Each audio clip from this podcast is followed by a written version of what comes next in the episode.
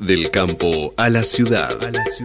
Información con valor agregado. Fernando Bertelo, Marcos López Arriazu y Alejandra Groba.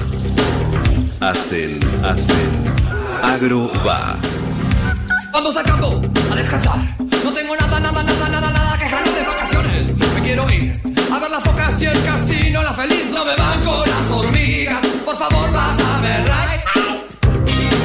Hola, ¿qué tal? Muy buenos días, bienvenidos un martes más a Agroba, este programa que semana a semana les acerca los temas del campo acá en LED FM. Mi nombre es Marcos López Arriazu, estoy acá en el piso de la radio, tuvimos algunos problemitas técnicos que nos demoraron el arranque, pero hasta las 10 de la mañana vamos a estar charlando con ustedes. Eh, están en línea hoy eh, mis dos compañeros y amigos. Vamos a saludar primero al señor Fernando Bertelo. ¿Cómo anda Fer? Buen día. ¿Qué tal, Marcos? Buen día para vos, para toda la gente. ¿Cómo estás? ¿Bien? Bien, muy bien, con fresco, ¿eh? Ustedes se quedaron, se quedaron en casita trabajando, trabajando, no estoy diciendo que se hayan querido desca quedado descansar, eh, pero evitaron los 2 grados 7 décimos que está haciendo en este momento la temperatura en la ciudad de Buenos Aires. Tremendo, tremendo, ¿no? Este, por lo menos hay sol, digo, por lo menos hay sol y más o menos, este, quizás algo se pueda amortiguar, pero imagínate si hoy hubiera sido gris y con viento y lluvia, además. ¿Te imaginas? Me gusta que siempre vea el costado positivo de las cosas, el señor Bertelo. Sí, sí. Me gusta esta nueva, Sí, sí. esta nueva personalidad. Eh, la saludamos, Alejandra, primero. ¿Cómo estás, Ale? Buen día. ¿Qué tal? Buen día. Un optimista, Fer. Sí, totalmente, totalmente. Eh, eh, la, la semana pasada, yo, no, yo no estuve acá al aire, estuvieron ustedes haciendo como siempre de una manera excelente Agroa, y yo estuve en la ciudad de Tandil, ciudad de donde es, no digo oriundo, porque todos sabemos que, que él es un hombre de, de, de Belville, de ahí de Córdoba, pero donde vivió gran parte de su vida, sobre todo su adolescencia, eh, y, y- y dejó ahí un nombre bien marcado. Eh, y Eh, debo reconocer hay- hay que una no me estatua, puedo... Hay debo- una estatua mía ahí. ¿Cómo, perdón? Ya pusieron una estatua también mía. Eh, pará, hablando de estatuas, eh, voy a decir dos cosas. Primero, es hermosa la ciudad de, Sandí- de Tandil, la conocía ya, pero había ido solo a trabajar, nunca fui a, a descansar y, y me cansé, y, y me cansé mucho, digo, de subir y bajar cerros, todo maravilloso. Ahora, ah, vos mencionaste estatuas, y hay una estatua que no, no es del señor Fernando Bertelo, eh, es de. Ay, estoy tratando de recordar. Uno, uno que está ahí en el dique frente al lago. Eh, eh, algo así. Fer, ¿me ayudás? Eh, me- la verdad que me cruzaste al aire con esto que ahora, para, eh, enfrente, Enfrente al lago, dique. ahí donde está, el- enfrente al dique, exactamente. Le- estoy buscando acá la foto porque le saqué fotos a, a- a ese señor, Sí. que parece que fue alguien muy importante en Tandil, eh, no fundador ni mucho menos, pero, pero sí alguien muy, muy importante en la historia tandilense. Eh, pero está mirando al, al dique de brazos cruzados y hasta con cara de reprobación de lo que está viendo. Entonces yo digo, el que hizo la estatua creo que es como una advertencia a los ciudadanos tandilenses, ¿no? Me parece. como dice, la verdad que me... No, no. De No sé, lo dejé esto con brazos cruzados y por ahí hacía frío ese día. Eh, seguro, porque to- todos los días se frío en. Tandil, ¿no? Mirá que cuando hace frío en Tandil hace frío en Cuando serio. inauguraron, cuando inauguraron quedó así. Este, no, no. No, sí, la verdad que es frío, pero es una ciudad muy linda, ¿eh? Este, este, muy linda ciudad. la- Si, si la alguien, gente si alguien está, si se alguien está. ¿Cómo, perdón? Se internacionalizó, de algún modo se hizo internacional, entre comillas, porque fue mucha gente de distintos lugares de- del país a, a vivir en los últimos años y hicieron crecer la ciudad. No, no, no, es, es realmente una hermosa ciudad. Eh, Juan Fugl es el, el hombre el hombre que está ahí retratado. Ah, exactamente. Exactamente. Eh, exactamente. si, si están con internet en este momento y quieren googlear, aparece la foto de la estatua y van a ver que yo tengo razón. Eh, está con los brazos cruzados mirando el dique, pero, pero como con cara de enojado. Eh, en fin. Eh, bueno. eh, Hay una historia ahí, ¿eh? hay que descular cuál es la historia. Sí, Claro. totalmente, totalmente.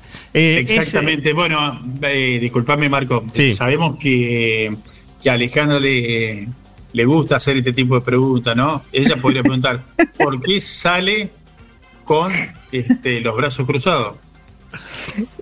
Pero me ganó de, de mano Marco. Mira. Confundido ¿quién fue? esa actitud. Es No. más, eh, ¿sabe quién escribió sobre Juan Fugel?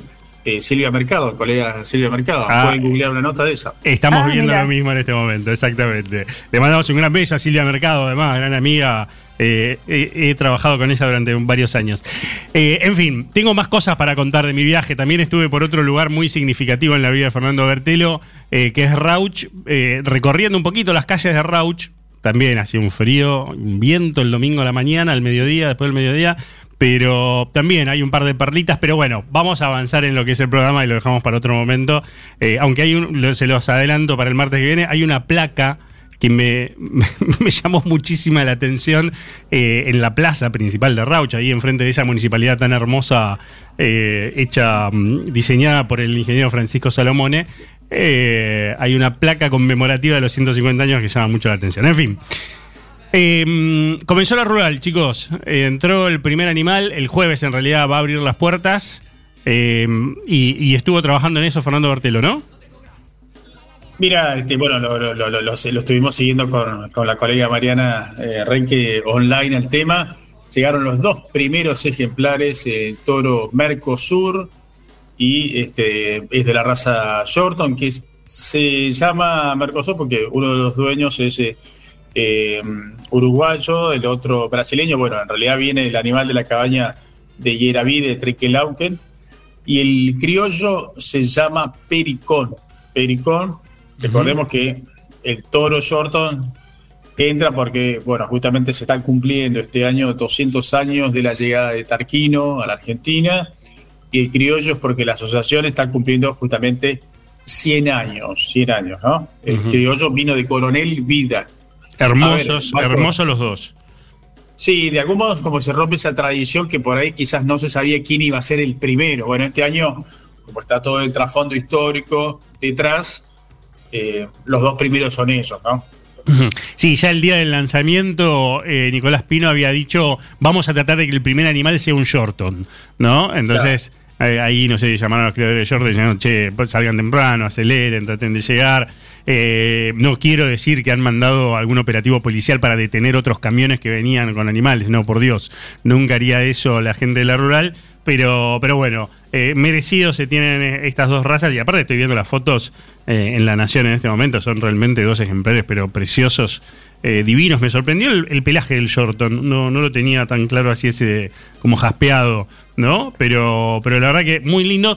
Pero eh, este año me parece que la rural eh, va a tener mucha trascendencia política, no solo porque estamos en un año electoral, sino también por lo que va a suceder el próximo lunes, cuando estén los precandidatos a presidente y, el que ayer confirmaban de la rural que iba a estar y que realmente era la figurita difícil eh, y, va a ser interesante escucharlo en ese ámbito es eh, Sergio Massa. No digo que no sea interesante escuchar a Patricia Bullrich, no digo que no sea interesante escuchar a Milei, ni a Horacio Rodríguez Larreta, ni a Juan Schiaretti. Lo que digo es que que hable Sergio Massa en un ámbito como la rural, bueno, no creo no sé si todos eh, lo, lo esperaban, así que habrá que ver ahí si todas estas cosas que eh, estamos eh, hablando de posibilidades que se vengan, como por ejemplo dólar soja, como por ejemplo eh, algún cambio en el tema de retenciones, aprovecha Massa para, además de hablar como candidato,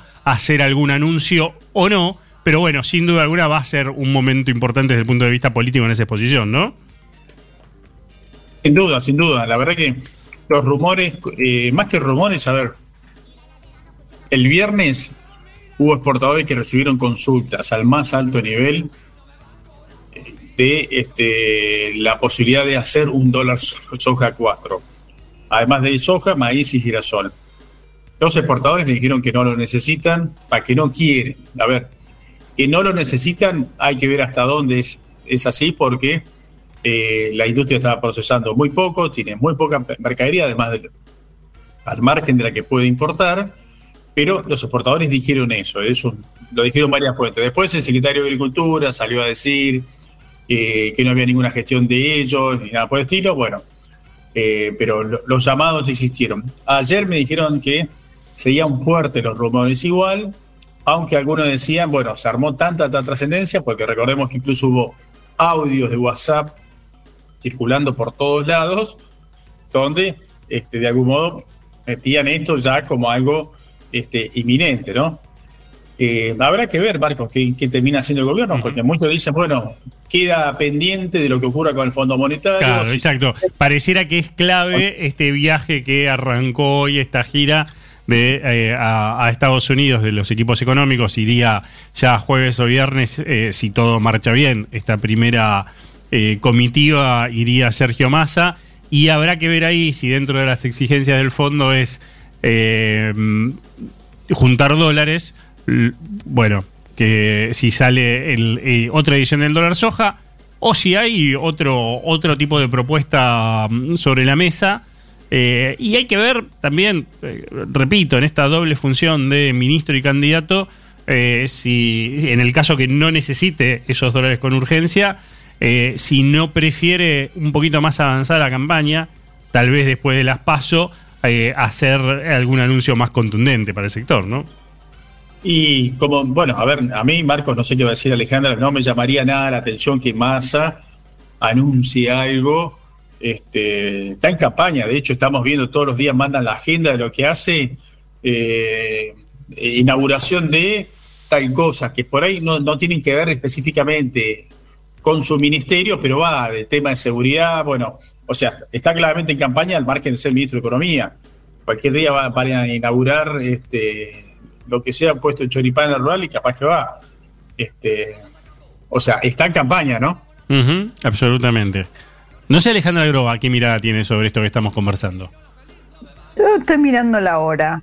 Ah, bueno, está muy bien. Porque, no, no, no, no sé si está en campaña, pero no, no, voy a agregar nada significativo. Pero tenemos unos invitados que. que sí, sí, que ahora los vamos, ahora los vamos, los vamos a llamar justamente para tratar de conversar eh, de, cómo se está viviendo ya en el mercado esto del dólar soja, por un lado. Eh, y, después vamos a tratar de analizar un poquito lo que pasó en Santa Fe este fin de semana, pero desde la mirada del sector agropecuario, eh, con, bueno, con estas pasos a gobernador, una, una paliza, se puede decir, al oficialismo.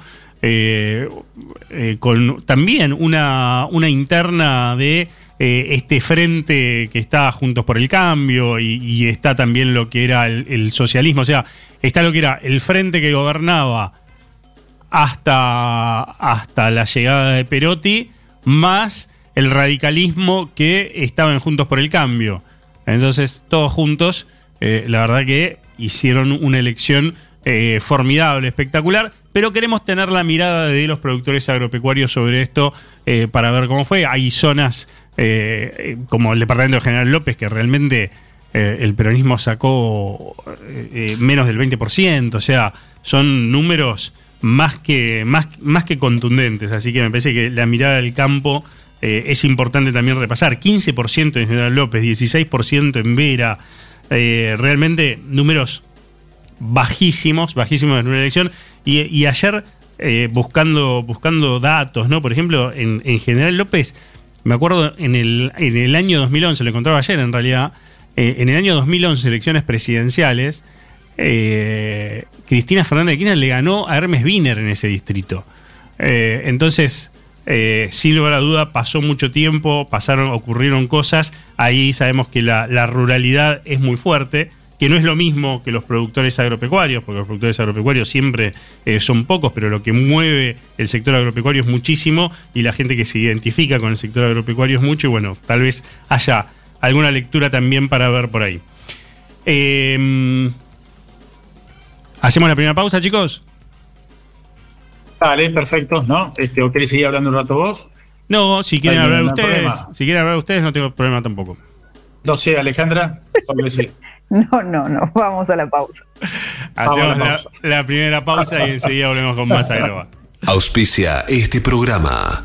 ¿Sabes cuánto tarda nuestro planeta en generar un centímetro de suelo fértil?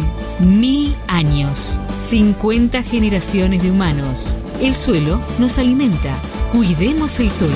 Profértil. Vida para nuestra tierra.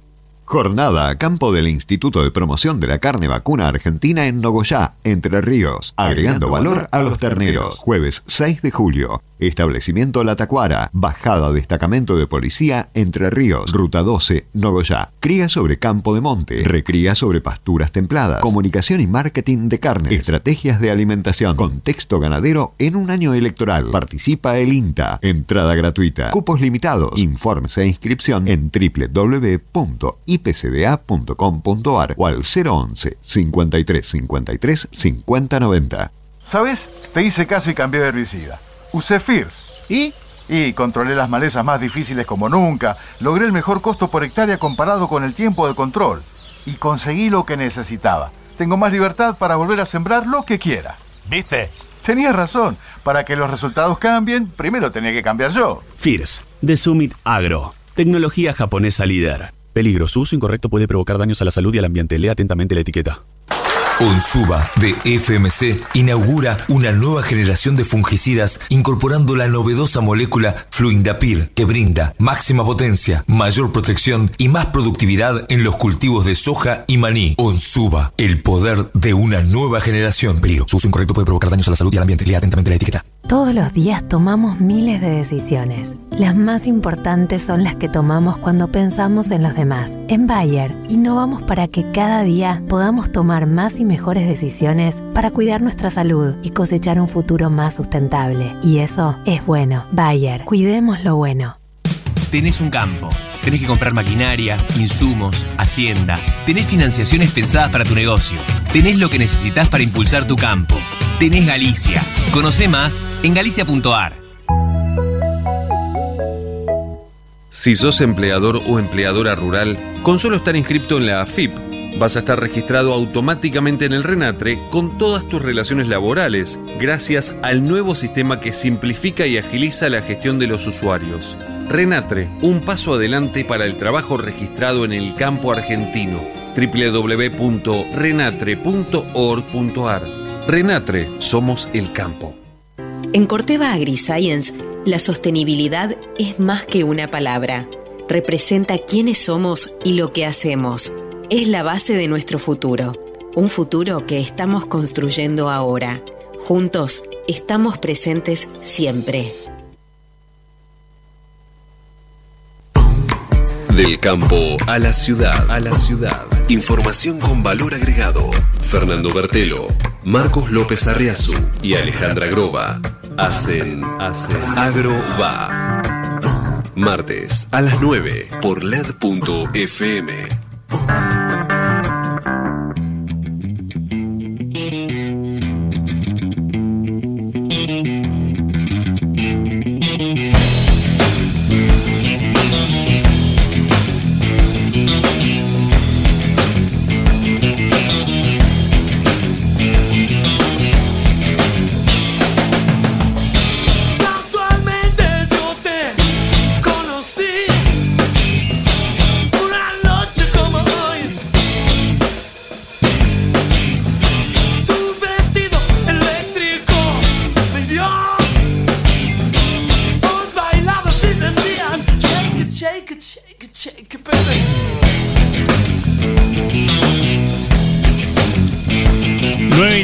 minutos, esto es Agroba, estamos eh, hasta las 10 de la mañana con mucha, mucha información del sector agropecuario y nos vamos a meter en el primero de los temas que conversábamos, la posibilidad de este dólar soja 4, algo que el mercado, por lo menos el viernes, eh, lo parecía que lo estaba empezando a asumir. Eh, vamos a ver qué pasó en el día de ayer, pero sobre todo queremos saber qué qué, es lo que se lo que se munda, lo que se mira, mejor dicho, en el mundo de eh, los granos. Para eso está eh, en línea un amigo de la casa, el consultor Gustavo López. ¿Cómo estás, Gustavo? Marcos López Arriazu. Y los tenemos en línea hoy, no en el estudio, así que vamos a hacer ahí de eje en el medio y esperemos que, que se escuchen todos perfecto a Fernando Bertelo y Alejandra Groba. ¿Cómo está, Gustavo? Buen día. ¿Qué tal? Buen día, Marcos. ¿Cómo estás? ¿Y cómo está Fernando, Alejandra? Un gusto escucharlos. Ellos están muy bien, yo te lo garantizo. Y a ver, vamos a escuchar a ver que te digan buen día. Buen día. ¿Cómo andás, buen día. Bienvenido al invierno, Gustavo. ¿Qué tal, Fernando? ¿Todo bien? ¿Cómo están? Bien, bien, este, fresquito, todos nos quejamos del frío, pero la verdad que este frío de lo menos tenemos un lindo sol, ¿no? A pesar de, frío. Sí, sí, un hermoso día. ¿Y por dónde andan este, que, que desaparecieron del estudio? No, no, eh, no, no, los vamos a decir. Están en un lugar eh, escondidos, eh, casi, ah, casi incógnitos. Están esperando qué es lo que puede pasar si se viene el dólar soja 4. ¿Cómo lo ves, Gustavo, vos esa, esa posibilidad? Mira, Marcos, en realidad este, lo hemos charlado tantas veces este tema, eh, que es recurrente, ¿no? En realidad este, parecería que eh, es, es, bastante probable en el marco de, lo que resta por vender y el ritmo de ventas que se están dando en las últimas semanas. O sea, es, muy pobre la, salida de mercadería y bueno, todos los productores están realmente eh, muy, muy expectantes. A dos temas en realidad. Uno, por un lado, está el tema de, del precio propiamente dicho, que depende mucho de lo que pase en los Estados Unidos, que está en, estamos en el famoso eh, eh, weather market, que es el, mercado climático, influenciado obviamente por por toda esta esta suerte de deterioro en los cultivos. Ayer supimos del, del último del último estado mejoró levemente pero está bastante alejado de lo que era el año pasado con lo cual seguramente algún tipo de de recorte va a ser, y se va a ir dando en, el, en, el, en, los informes de Luzra. Y por otro lado, el tipo de cambio, un tipo de cambio que en realidad 270 pesos es, este, o, por ahí que estamos en, en, el oficial parece realmente muy reducido. Y como siempre bien decimos, el, el productor está con su seguro de cambio que es la soja y a la espera de que alguno de los dos o ambos este, ambas variables eh, se modifiquen. La realidad muestra que todavía en función a los datos oficiales, a los últimos datos, hoy estamos esperando nuevos, nueva información de, de, la Secretaría en materia de compras, pero todavía restan, al menos si uno lo considera versus la producción, no menos de, yo diría, no menos de 10 millones de toneladas por vender de soja, aunque hay todavía 13 y medio sin precio, eh, y falta algo más de maíz, con lo cual este, si uno se, siente, se centra exclusivamente en soja, bueno, 10 millones este, no, no es menos, eh, no, es menor, ¿no? Es un, valor, es un valor cercano a las este, 5 mil millones de dólares. En estos momentos me parece bastante atractivo para el gobierno. y, y, a ver, hoy estamos en un momento de la campaña donde eh, las, las deudas se pagaron o se refinanciaron, se empezó la fina, falta todavía para la gruesa. Eh, ¿Tiene necesidad de vender el productor? Yo creo que en, realidad, este, como bien decís, está encarada ya prácticamente terminada. Le falta muy poco en algunas zonas donde todavía no están las condiciones climáticas este, excelentes como para hacerlo. Pues ya está prácticamente liquidada la fina. Yo creo que hoy el productor, y además tiene bastante este, insumos de, para la gruesa que no fueron por ahí utilizados totalmente el año pasado. Yo no, no veo una situación de tanta necesidad eh, financiera, llamémosle, ¿no? Más que económica, en el corto plazo. Con lo cual, está sentado, ya insisto, esperando estas dos variables, o la combinación de ambas. Eh, ser, bueno, hoy ya sabemos el tema de Rusia, eso le va a dar algún impulso también a los precios en el, en el corto plazo. Así que eh, está, muy, muy a la expectativa de todo esto, ¿no? Creo que, que, está más sentadito sobre sus bolsas y, viendo a ver cómo sigue la historia. Máxime, después de, de, reiteradas, este, reiterados programas, ¿no? O sea, no, no es que están esperando un algo nuevo. no, por supuesto, por supuesto. Pero digo, pero digo, también en ese escenario... Eh, y con incertidumbre de lo que puede pasar con los precios, la mejora del tipo de cambio, si se le larga un dólar soja 4, debería ser bastante atractiva como para que, para que venda también en esa circunstancia, cuando por ahí dice, bueno, espero un, poco más, siempre cuando pueda, obviamente, eh, y, dejo pasar este, esta, esta edición, ¿no? Sí, sí, sin duda. Eh, a ver, eh, ya cuando estábamos en el Soja 3, con 300 pesos el dólar ya no era atractivo. Recordarás que por, por, esos por esos momentos se hablaba de por lo menos un ajuste a 350 400. Así que tiene que ser algo realmente que movilice al productor para empezar a liquidar sus existencias.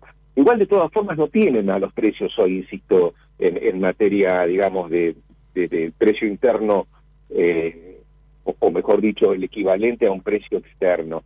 Vos pensás que las hojas se están negociando en función a, valores en torno a los 380 dólares y pensar la, que la, la, la 23-24 con una producción que se está eh, estimando muy alta, sobre todo en Sudamérica, vamos a ver qué pasa en, en, Estados Unidos, eh, ya te baja a 320, 325, con lo cual digamos que el spread es importante, hay que ver hasta cuándo el productor lo, lo, lo quiere llevar en el tiempo.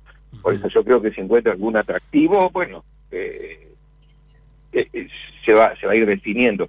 Incluso cuando estábamos en el dólar, dólar soja 3, recordarás que muchos eran pesimistas en cuanto a la venta de los productores. Sin embargo, terminó siendo una, una este, un programa bastante exitoso, si uno lo mide en términos de, de, tonelaje vendido. Y todo esto se da, además, en un contexto donde ya prácticamente ingresaron, yo te diría, cerca de 7 siete, millones y medio de toneladas eh, de importación, porque ya lo de Paraguay ingresó, que son 4 millones y medio, estoy viendo algunos reportes que hablan de 3 millones 100, 3 millones y medio de este, Brasil, así que tenés un, componente de importación que es lo único que mantiene, digamos, a pesar de los bajos, incluso hasta negativos márgenes de la industria, mantiene, digamos, un, cierto ritmo de moneda. Así que yo creo que si, si se dan las condiciones en, en, cuanto al tipo de cambio, insisto, y precios relativamente sostenidos, el productor puede empezar a liquidar parte de esto.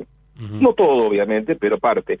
Además, todos estos cálculos que venimos haciendo, siempre estamos este, con, con ese backup que es este, los, los, los stocks, ¿sí?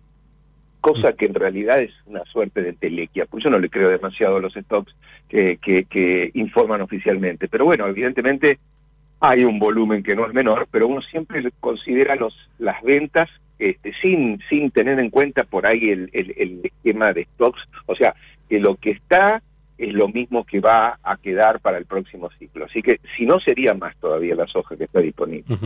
Fernando. Sí, Gustavo, a ver, este hoy a la industria, ¿qué, qué, qué, conviene más? O sea, en términos de, de, de, herramientas, porque, a ver, eh, sabemos que está importando y mucho, pero después cuando a lo mejor quizás un dólar soja 4 podría generar algo más de ventas, la misma industria dice, no, no, no queremos eh, herramientas por distorsivo. A ver, este, le, sirve en el fondo en realidad un dólar soja 4 o, o no? Si se llega a poner eso. Yo lo que estoy viendo es que el ritmo de molienda no es el más este, adecuado, pero que levantó en los últimos dos meses, con lo cual se están, se están gastando las existencias que tienen.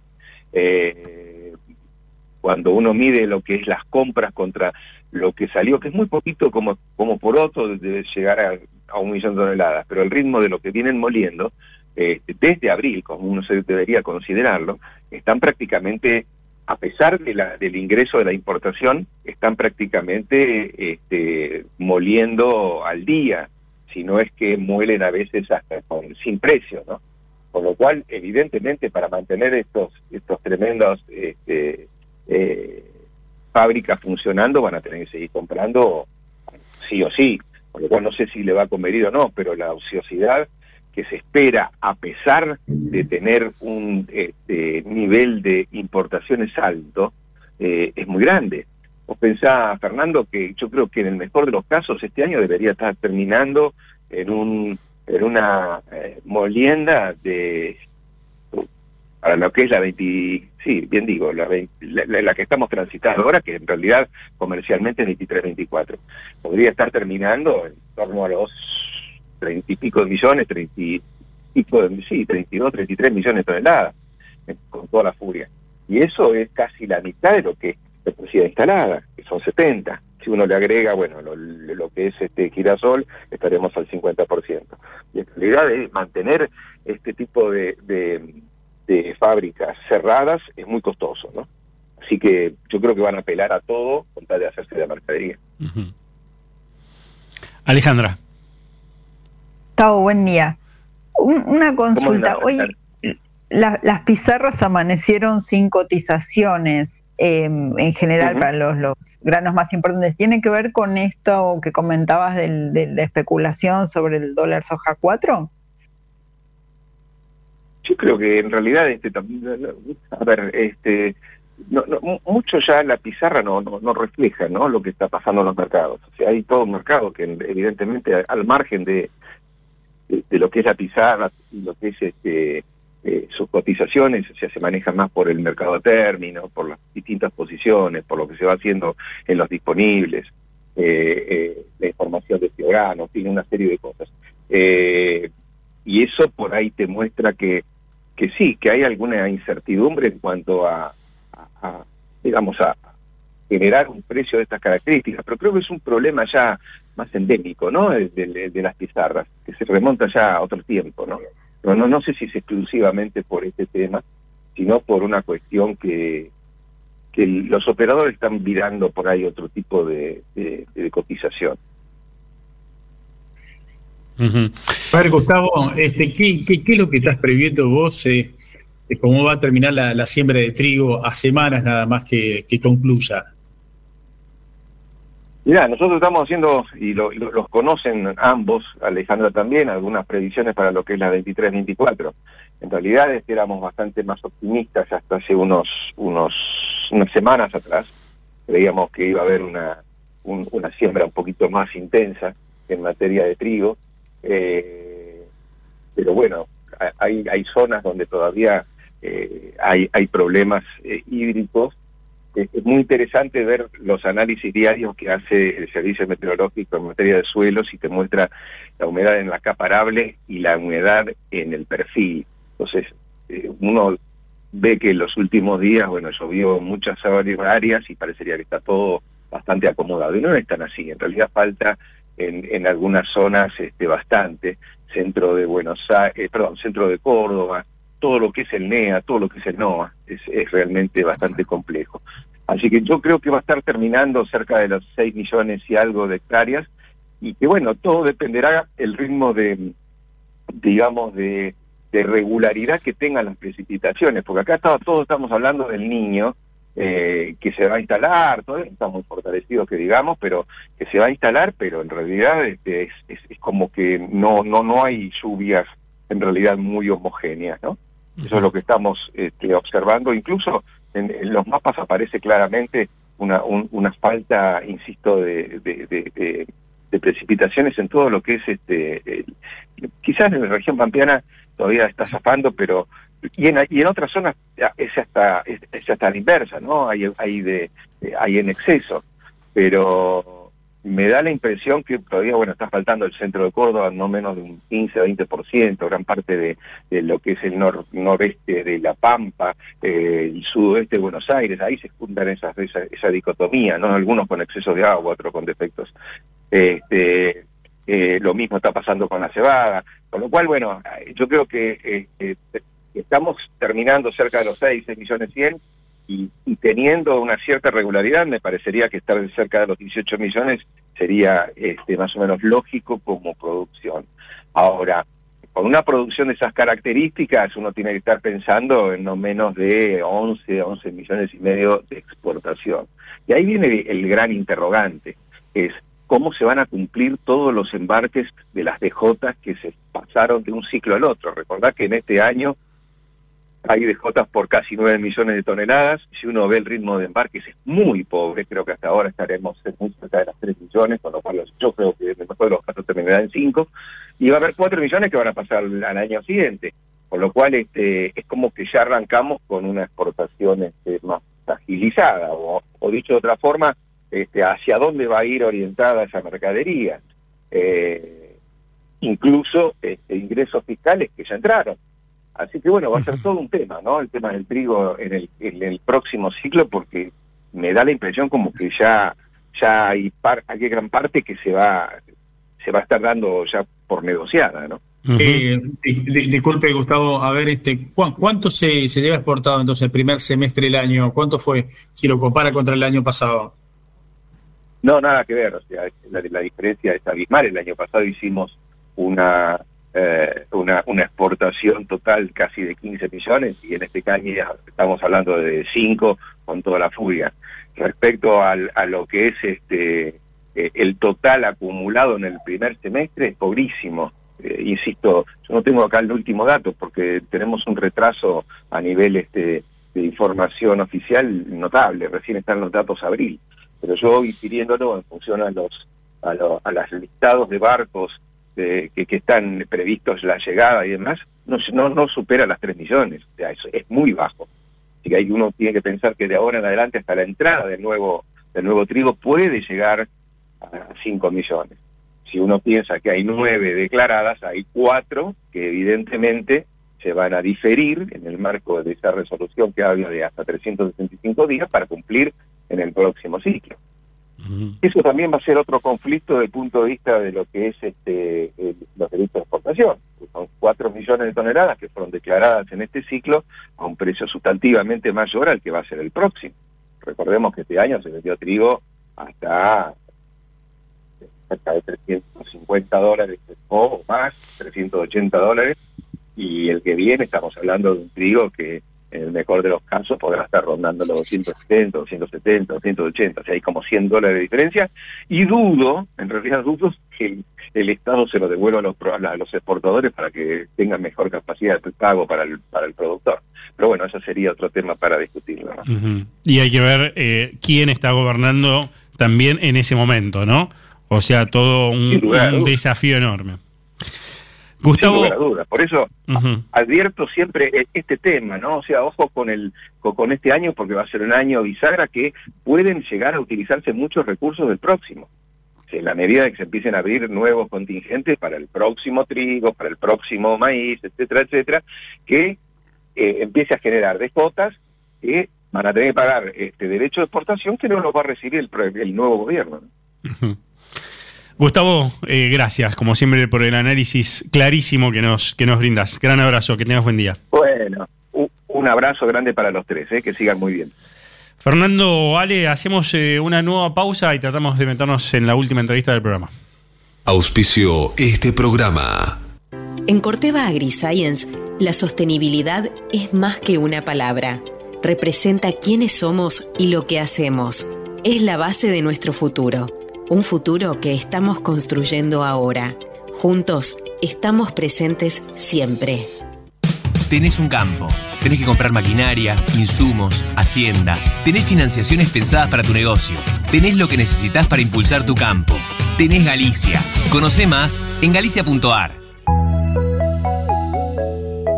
Todos los días tomamos miles de decisiones. Las más importantes son las que tomamos cuando pensamos en los demás. En Bayer, innovamos para que cada día podamos tomar más y mejores decisiones para cuidar nuestra salud y cosechar un futuro más sustentable. Y eso es bueno. Bayer, cuidemos lo bueno.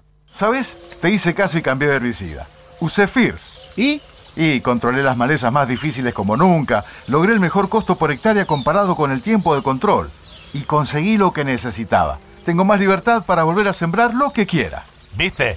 Tenías razón. Para que los resultados cambien, primero tenía que cambiar yo. FIRS, de Summit Agro. Tecnología japonesa líder. Peligro, su uso incorrecto puede provocar daños a la salud y al ambiente. Lea atentamente la etiqueta. Si sos empleador o empleadora rural, con solo estar inscrito en la AFIP, vas a estar registrado automáticamente en el RENATRE con todas tus relaciones laborales, gracias al nuevo sistema que simplifica y agiliza la gestión de los usuarios. RENATRE, un paso adelante para el trabajo registrado en el campo argentino. www.renatre.org.ar Renatre, somos el campo. Jornada a campo del Instituto de Promoción de la Carne Vacuna Argentina en Nogoyá, Entre Ríos, agregando valor a los terneros. Jueves 6 de julio. Establecimiento La Tacuara, Bajada Destacamento de Policía Entre Ríos, Ruta 12, Nogoyá. Cría sobre campo de monte, recría sobre pasturas templadas, comunicación y marketing de carne, estrategias de alimentación, contexto ganadero en un año electoral. Participa el INTA. Entrada gratuita. Cupos limitados. Informes e inscripción en www.ipcda.com.ar o al 011 53 53 50 90. Onsuba de FMC inaugura una nueva generación de fungicidas incorporando la novedosa molécula Fluindapir que brinda máxima potencia, mayor protección y más productividad en los cultivos de soja y maní. Onsuba, el poder de una nueva generación. Su uso incorrecto puede provocar daños a la salud y al ambiente. Lea atentamente la etiqueta. ¿Sabes cuánto tarda nuestro planeta en generar un centímetro de suelo fértil? Mil años. 50 generaciones de humanos. El suelo nos alimenta. Cuidemos el suelo. Profértil. Vida para nuestra tierra. Del campo a la ciudad, a la ciudad. Información con valor agregado. Fernando Bertelo, Marcos López Arriazu y Alejandra Groba hacen, hacen Agro Va. Martes a las 9 por LED.fm.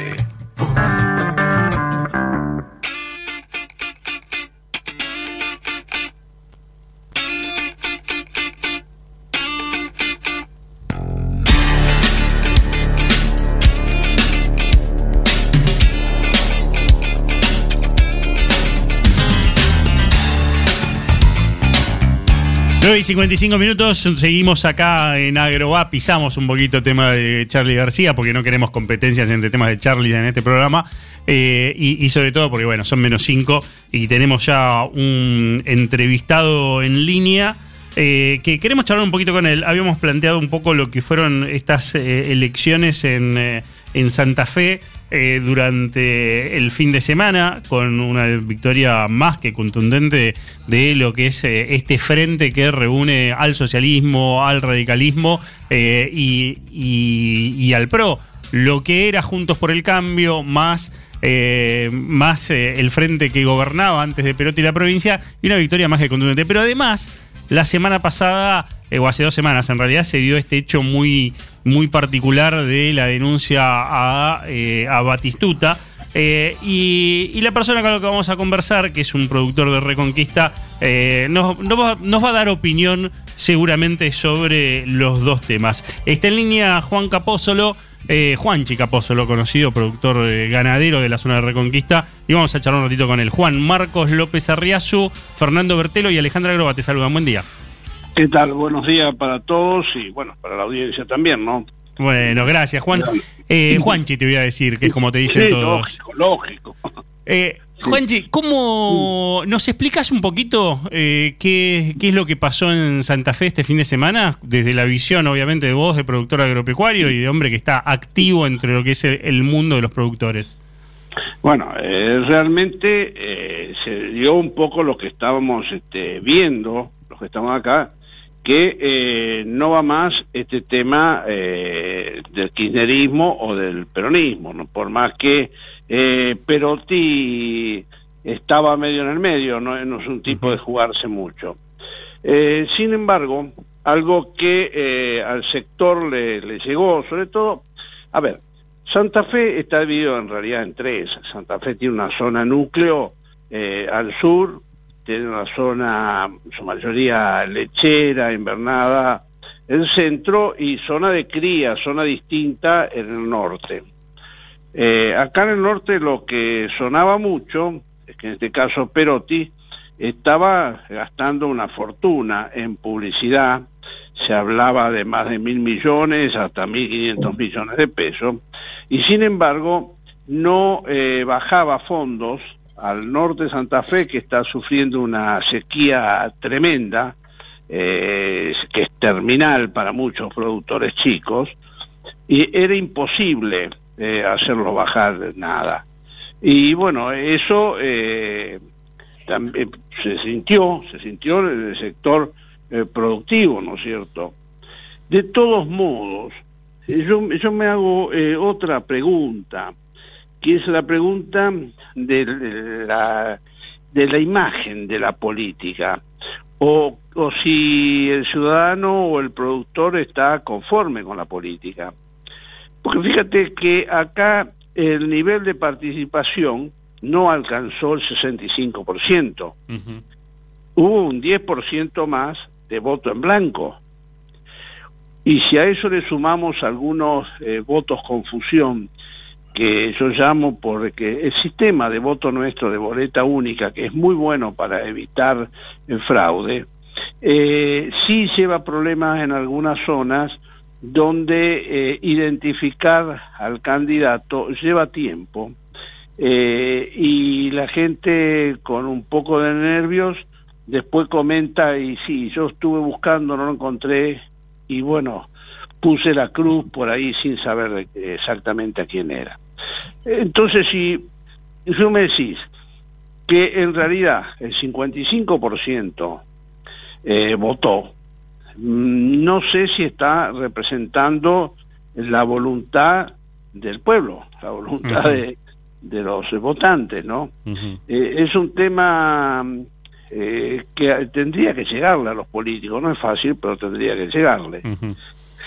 Aparte, una, una provincia, corregime que si, me equivoco, pero que tiene una, una tradición política muy importante. Y me parece que ese voto en blanco que vos marcás, tan importante, tan fuerte, creo que marca también un poco la tradición política, porque, digo, es más cómodo quedarse en la casa y no votar, más en una paso, más allá de que es obligatorio, pero es más cómodo quedarse en la casa y no votar que ir al cuarto oscuro y, y votar en blanco y dar una señal.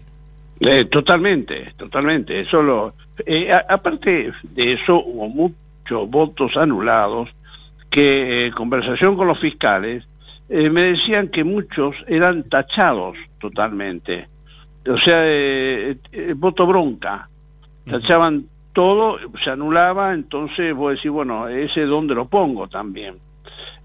por eso hay, hay un mensaje fuerte, un mensaje que veo que nadie habla, que los políticos no hablan, eh, consideran fiesta la democracia y bueno, pero no sé si fue tan así y que de aquí a las generales eh, deberían tomar nota, ¿no? Fernando. Y Juan, ¿cómo estás? Buen día. Fernando Bertilo te saluda ahora. ¿Cómo andas? Bien, a ver, mi consulta es, ¿estos resultados se van a repetir tal cual ¿Te parece ya cuando sea la elección de gobernador? Porque estos fueron las pasos, ¿no? ¿Qué, qué, se comenta? Porque ahí decíamos, como, va, mucha gente decía que las, las encuestas no, no previeron, no vieron venir esto. Y algunos decían, bueno, no, pero hubo un sector que quizás votó más a, a Puyaro, este, como para inclinar la balanza. No sé, vos, ¿qué percepción tenés? Mira, eh, las encuestas, este, yo, yo honestamente no creo porque eh, que a vos te llamen por teléfono, eh, podés contestar cualquier cosa porque estás en otra cosa, porque querés burlarte de los políticos. Ojo, ojo que eso nadie lo, dice, pero eh, después en las conversaciones dice, sí, sí, yo le contesté cualquier cosa, total que me importa, total. Eh, entonces, no es tan así. Yo creo que sí, que va a quedar este resultado, que se va a fortalecer Puyaro, eh, no te olvides que, bueno, la, la, eh, la discusión Puyaro-Lozada fue muy fuerte, pero, eh, sin embargo, la rápida reacción de, de Lozada, este, donde se juntó y donde dijo que va a apoyar a Puyaro y todo, potencia mucho. Y, por lo menos acá se, se este, conjuntos. entonces yo creo que sí. Y aparte que está como como agotado. Vos tenés una provincia con fuerte reingambre eh, productiva y eh, realmente eh, Perotti no ha hecho mucho más que anunciar cosas. O sea, ha volcado todo publicidad lo último, pero de hechos. Nosotros no, no se puede prácticamente llegar al norte Santa Fe con las rutas que hay. esta mañana ya escuchaba los accidentes que hay por los baches, por, por el destrozo que hay. Entonces, eso se nota. Si yo te digo, no se asistió a los productores, estamos hablando de productores de subsistencia, no se lo asistió con pocos fondos que necesitaban para eh, que llevar agua a los campos, porque seguimos en la sequía total, pero mientras tanto tapaban eh, esos pueblos de, de publicidad, eh, hay el caso de Olmos, Fortín Olmos. Fortín Olmos, no sé qué cosa rara. Eh, de eh, Losada no, en, las encuestas, daba cero. Sin embargo, ganó con el 65%. Eh, entonces, ¿qué pasó? ¿Qué mensaje es ese? Eh, y Lozada estuvo en Olmos, aunque más no sea de pasada. Eh, entonces, hay demasiadas cosas para analizar. creo que es muy simplista lo que dicen los políticos, que han mantenido encima el, mismo discurso. Porque acá no, no hubo un discurso que, que se diferencie del otro. Y bueno, en el caso de Puyaro se lo acusó mucho del tema eh, narcotráfico. Y yo no creo, eh, pese a no ser partidario así de él, eh, no creo en eso. Lo que puede ser equivocaciones, puede ser falta de profesionalismo en el manejo del tema, pero no que haya estado directamente metido en el tema. Bueno, eh, yo no creo que haya prácticamente ningún político que, esté realmente eh, tan compenetrado con, con ese tema como para poder manejarlo. Y es un problema del país, ¿no? No tenemos profesiones en nada prácticamente.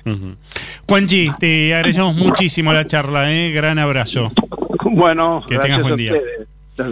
Juanchi Capósolo, productor de El Norte de Santa Fe eh, de la zona de Reconquista, bueno, analizando un poquito la visión de él de las elecciones del fin de semana en Santa Fe. Eh, chicos, Fernando, Alejandra. Terminamos. Nos está mirando seriamente Juan Fugl eh, en este momento con su cara adusta y sus brazos cruzados y nos está pidiendo que nos vayamos, me parece, ¿no? y sí, ¿no? Entonces, bueno. Bueno, señores, llega hasta el próximo martes, ¿no? sí, está bien. Sí, no tenemos mucho más para decir. Fer, gran abrazo, buena semana. Ah, Nos veremos en la rural, empieza una semana muy intensa, así que bueno, vamos a ver el martes que viene, le vamos a estar sacando información sobre eso. Abrazo, Fer, buena semana. Abrazo, buena semana. Abrazo. Ale, beso grande. Eh, Manuel Ceronero nos acompañó con la eh, operación técnica durante toda esta mañana. Quédense en la programación de la radio. Nosotros nos reencontramos el martes próximo a las 9 de la mañana con Agroba, acá en LED FM. Marcos López Arriazu, Fernando Bertelo, Alejandra Groba. Agroba, martes, 9 horas por LED.fm.